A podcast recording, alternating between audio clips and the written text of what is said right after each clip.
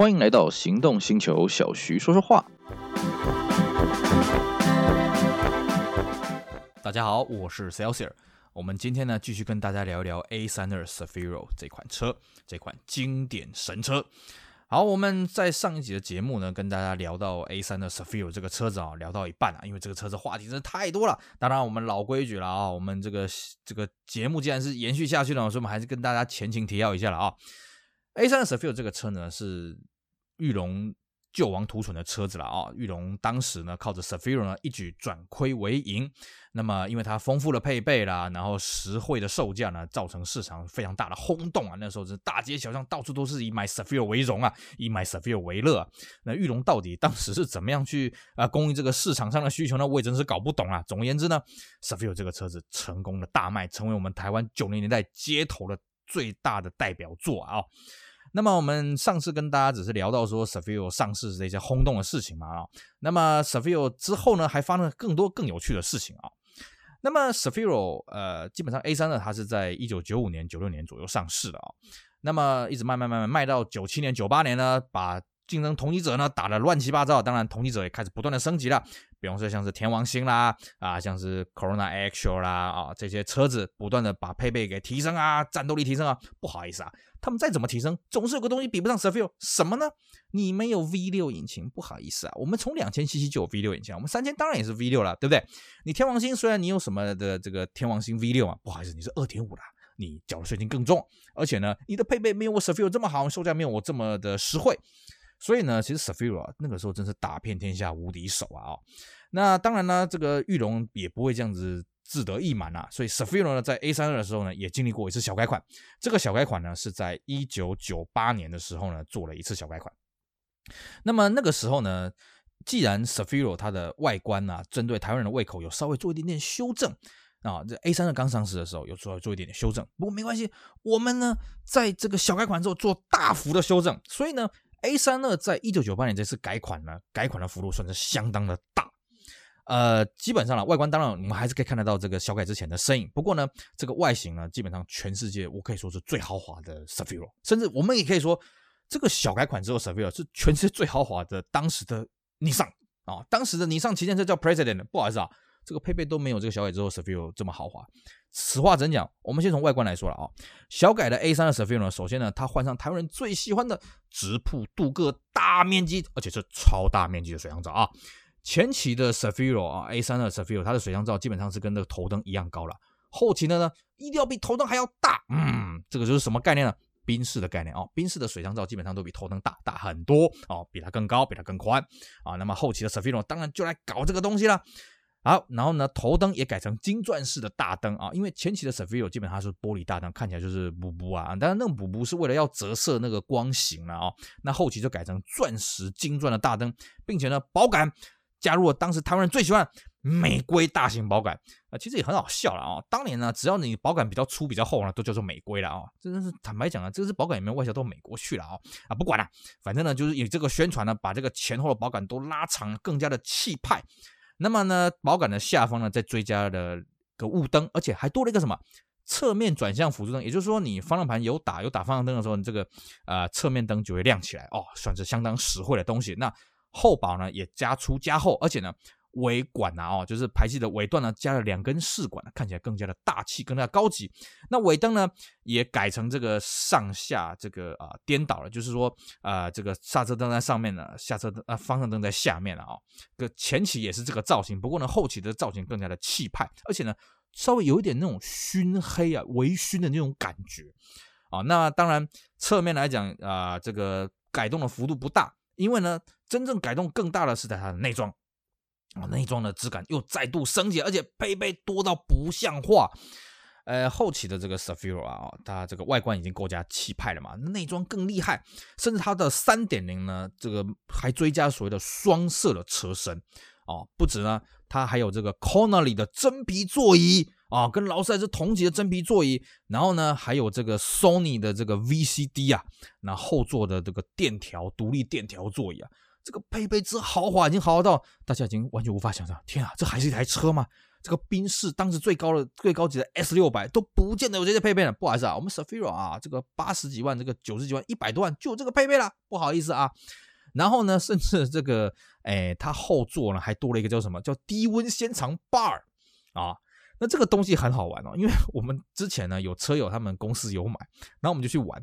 那这个后座冰低温现场 bar 是怎么回事呢？我们一般人都会以为说它是个冰箱嘛，对不对？就是在后座中央扶手打下来啊，里面有个这个这个盖子，把盖子再把它掀出来，里面有个类似像冰箱的东西。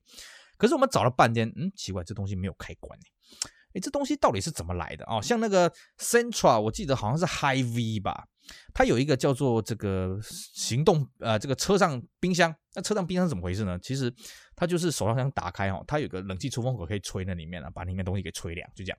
那我们看了一下，嗯，那 Zafiro 这个低温仙肠 bar 是怎么回事呢？嗯，看不到这个冷气的出风口啊。然后后来看了半天了，啊，哦，它不是个冰箱，它是个。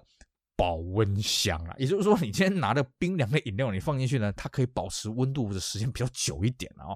但这个噱头真是十足，因为它那时候还标榜说 BMW L7 等级才有的这种东西啊，啊，这个配备真是琳琅满目了啊。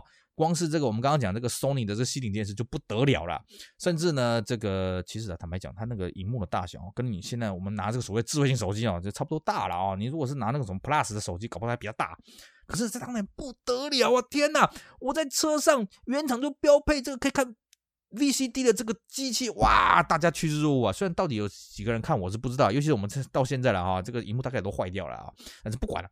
那时候那个配备之豪华，然后相对它的电视广告也拍得非常的唯美啊，搞得好像很法国、很文青啊啊，非常的浪漫啊。这个车子这样相称之下，哇，这个车真是气派啊！所以说啦。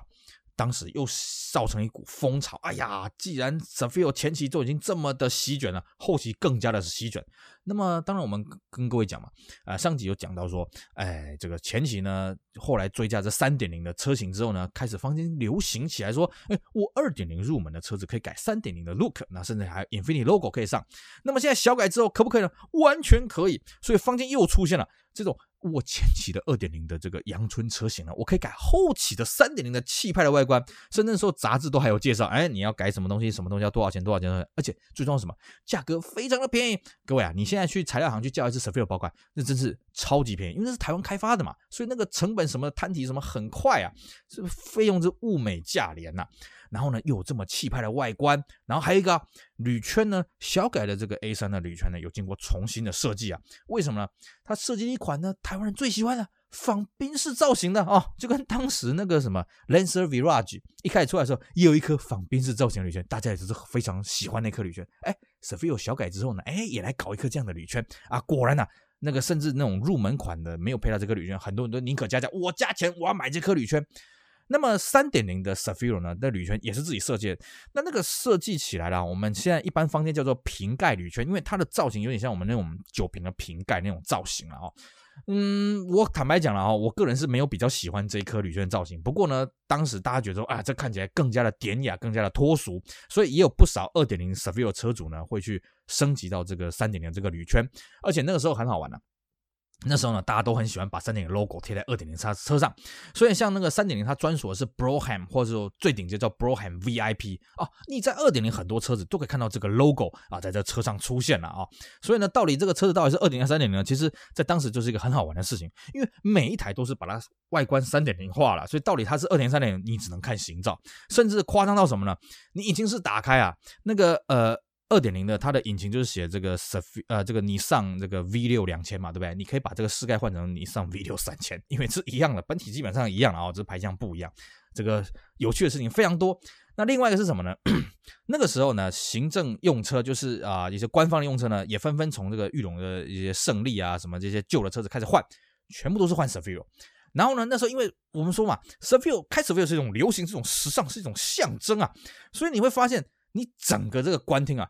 全部都是 Safiro 啊，这个议员开 Safiro，那民众开 Safiro，那议长也开 Safiro，什么地方都是 Safiro，消防队那个里面也都是 Safiro，什么到处警察局什么都是 Safiro 啊。当然了，当时还有另外一款选择啊，也不是说都是 safiro 啊，当时还有一款车叫做 Mitsubishi g a l a n 因为它的外形实在太凶杀了啊，所以那个时候也是席卷了相当一股风潮。总而言之啊 safiro 这个车在高级车市场的地位叫做难以撼动啊，真的是坐稳了这个这个这个市场集聚，尤其到后来那个时候，哎，我记得应该是九八年那个时候，雅阁进入第六代啊，六代雅阁呢也推出了这个三点零的车型，这个市占率啊，完全跟 s a f i r 三千完全没办法比啊。哦，那个时候我记得杂志社的报道是说，大概阿 Q 的占有率大概百分之三吧。哦，你看这个。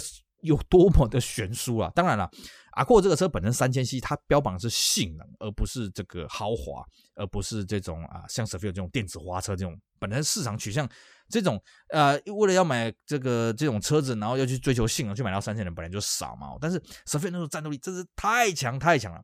那么 A32 呢，本身一次小改之后又进行了第二次小改，那第二次小改呢，当然它配备上有一些变化了。那主要是在二点零来讲，它的尾灯又经过一次改款。那它的尾灯呢？本来在第一次小改的时候呢，它尾灯是做我们说比较微醺嘛哦。那第二次小改呢，它是把它变成红色的部分，把它变得很鲜红，然后呢多了一个外框，看起来又更加典雅高级。那当然配备也做了一点变化啦，具体什么变化其实我也记不太清楚。总而言之啦，它更加没有对手了，因为那个时候的 Cefiro 小改那个时候 Cefiro 呢，基本上啊。其他竞争对手，比方说 Premio 啊，已经准备要小改啦。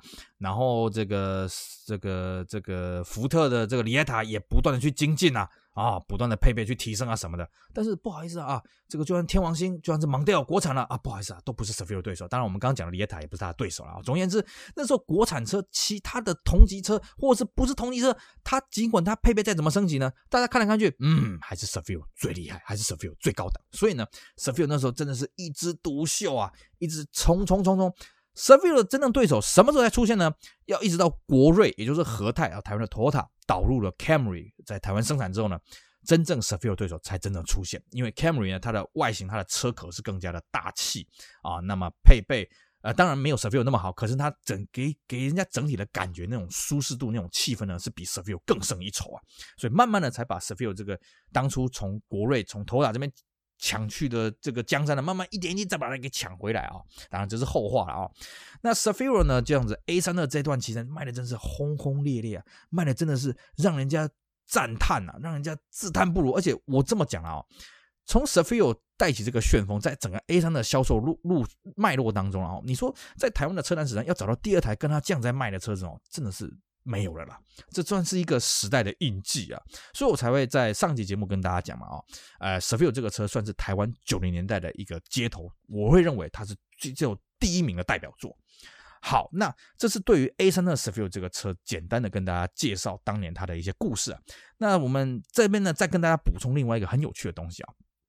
其实啊，在 Cefiro A32 在小改的时候呢，它在一九九八年的时候进行小改。在它小改前呢，那时候有一款很神秘的车子，是什么呢？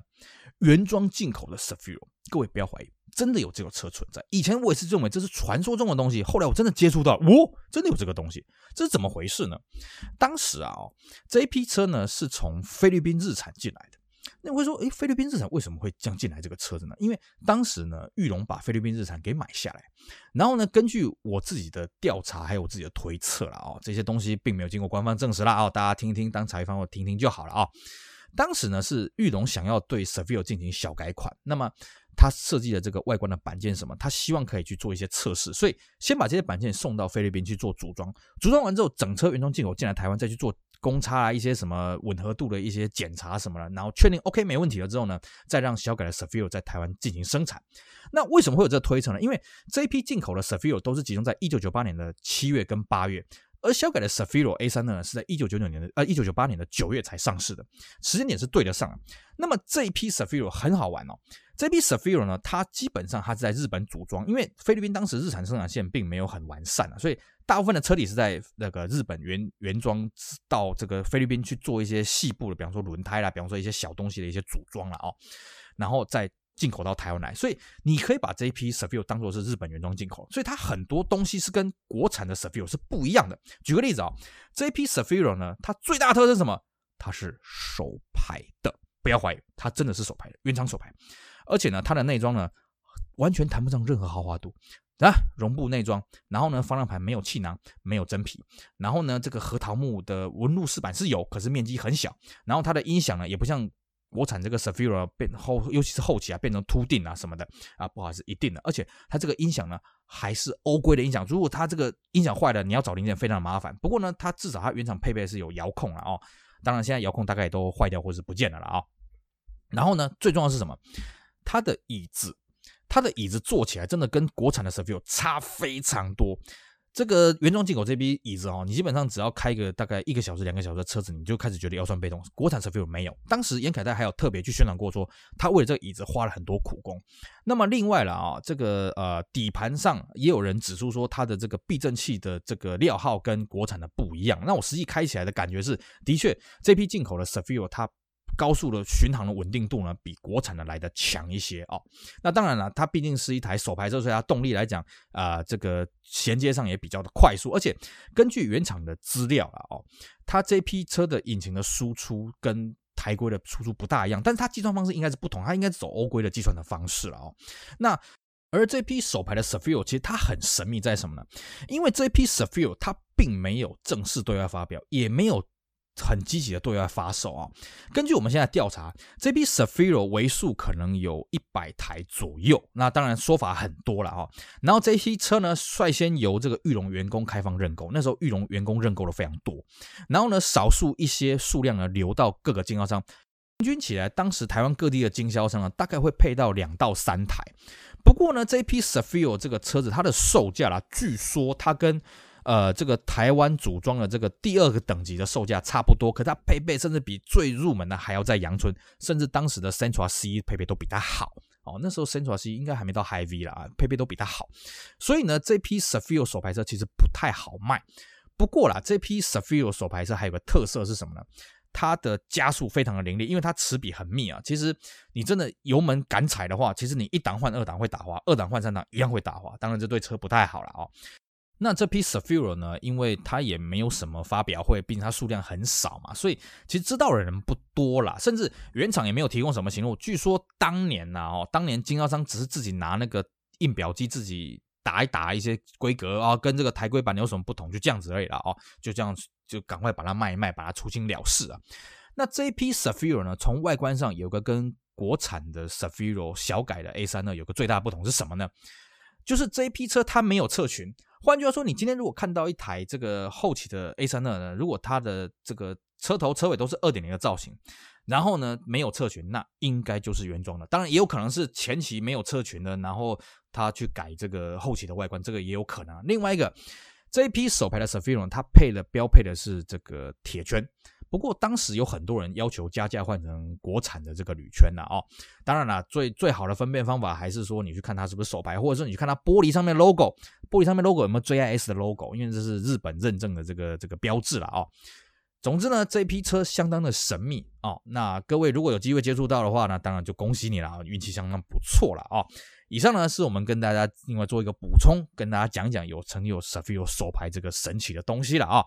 好，我们聊这个 A3 的 s a f i r o 呢，不知不觉聊了两集了哈，真的这个话题十足，毕竟它是个九零年代台湾街头我认为最具代表性的车子嘛，我会投给他一票。那各位如果有兴趣的话，当然也可以去找一台 s a f i r o 来回味当年了啊，毕竟现在中国行情非常的低迷，但是我们还是要跟大家交代一下了哦，这个 VQ 引擎如果它有漏油，你要处理这个漏油的事情会非常的麻烦，要花很多钱，可是你不处理呢，引擎可能会。KO 掉会唧唧掉，所以各位一定要小心。除此之外呢，其他就还好啦。毕竟其实 V 六引擎本身漏油啊什么的，这都很正常啊。哦，毕竟你要享受这种 V 六的运转啊什么的，当然要多花一点钱啦。哦，不过呢，Cefiro 这个车毕竟是高级的，它的隔音度真的非常非常的好啊。各位有机会的话也可以体验一下，顺便可以回味当年 Cefiro 席卷车坛的那段风花雪月。好，我是肖姐。我们今天节目就到这里，非常感谢各位的收听，也希望大家继续支持我们其他精彩的行动星球 Pocket 节目。我们下回再见喽，拜拜！